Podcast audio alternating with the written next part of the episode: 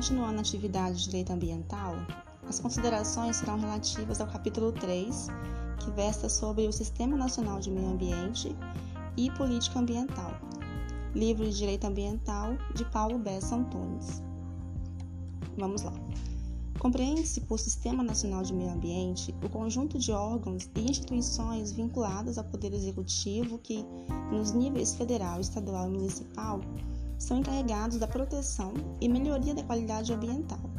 Já no que diz respeito à política ambiental, entende-se que são os movimentos articulados pelo poder público com vistas a estabelecer os mecanismos capazes de promover a utilização de recursos ambientais de forma mais eficiente possível.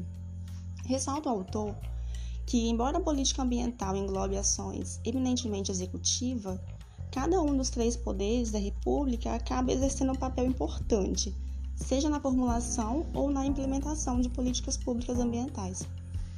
Assim, ao Executivo competem as tarefas de definição dos usos possíveis dos recursos ambientais, bem como a forma pela qual eles serão utilizados, estabelecendo políticas setoriais de energia, recursos hídricos, florestas e outras. Ao Legislativo, compete a elaboração de leis, a fixação dos orçamentos das agências ambientais e o controle político das atividades desempenhadas pelo Executivo, ou seja, o Legislativo estabelece as grandes linhas a serem observadas pelo Executivo, mediante a produção de leis específicas. Já ao Judiciário, cabe a competência para revisar todos os atos administrativos praticados pelo Executivo, que tenham repercussão sobre o meio ambiente e o controle e o controle da constitucionalidade das normas elaboradas pelos demais órgãos. Também é relevante a função desempenhada pelo Judiciário no que diz respeito à cobrança da implementação das definições da política ambiental posta em lei.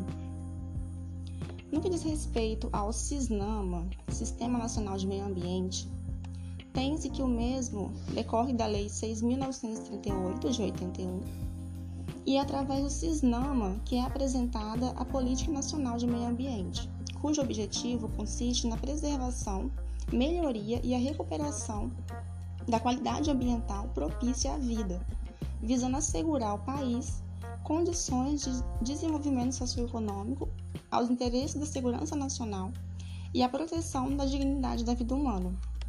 Verifica-se ainda que a Lei 6.938 de 81, além de abordar inúmeros princípios e objetivos, estabeleceu uma série de instrumentos, cuja finalidade é a de viabilizar a consecução dos preceitos contidos na Política Nacional de Meio Ambiente.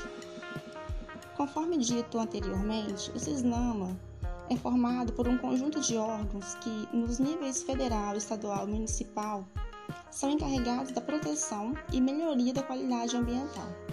A composição, portanto, é integrada por um órgão superior, um órgão, um órgão consultivo e deliberativo, por um órgão central, um órgão executor, diversos órgãos setoriais, órgãos seccionais e órgãos locais. Lembrando que cada um desses órgãos possui atribuições próprias e que a competência principal deles é o exercício do poder de polícia em matéria ambiental. Dentre os órgãos integrantes do CISNAMA, destacam-se quatro: Conselho de Governo, o CONAMA, o IBAMA e o Instituto Chico Mendes. O Conselho de Governo é órgão integrante da Presidência da República e é encarregado do assessoramento imediato ao presidente da República. Integram o Conselho de Governo todos os ministros de Estado, os titulares dos órgãos essenciais da Presidência da República e o Advogado-Geral da União. Possui como finalidade o assessoramento do presidente na formulação de diretrizes de ação governamental. Já o CONAMA trata-se de órgão instituído por meio da Lei 6.938 de 81, cuja finalidade é a de assessorar, estudar e propor ao Conselho de Governo diretrizes e políticas governamentais para o meio ambiente e os recursos naturais e deliberar no âmbito de sua competência sobre normas e padrões compatíveis com o meio ambiente ecologicamente equilibrado e essencial à sadia qualidade de vida. Portanto, conforme expõe o autor, o CONAMA é uma entidade dotada de poder regulamentar em razão de expressa determinação legal.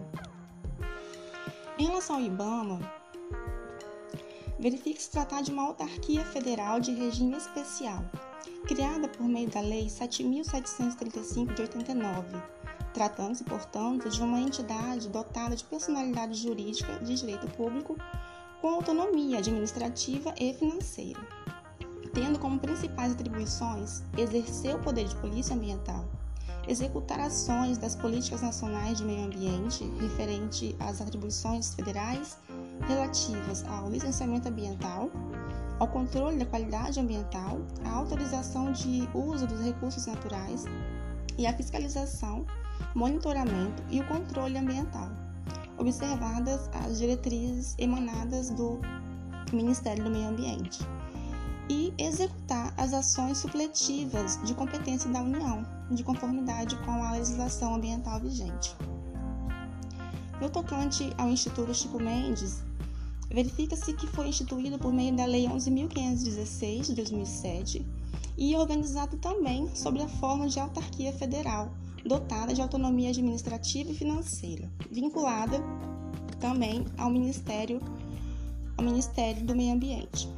Dentre as finalidades principais estão as seguintes: fomentar e executar programas de pesquisa, proteção, preservação e conservação da biodiversidade e de educação ambiental, exercer o poder de polícia ambiental para a proteção das unidades de conservação instituídas pela União, e promover e executar, em articulação com os demais órgãos e entidades envolvidos, programas recreacionais de uso público e de ecoturismo nas unidades de conservação onde essas atividades sejam permitidas. Passa-se agora a análise do poder de polícia ambiental.